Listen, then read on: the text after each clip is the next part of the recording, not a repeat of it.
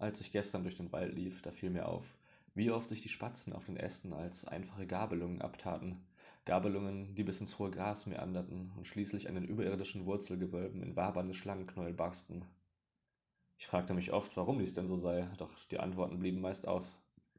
Nur einmal, da fing ich an, die Tropfen von den Blättern zu schütteln, so lang, bis nur noch kleine glitzernde Kieselkröten blieben. Es traf mich tief, als sie mir sagten, Schluck mal lieber ein paar Benzos, Junge. Quack.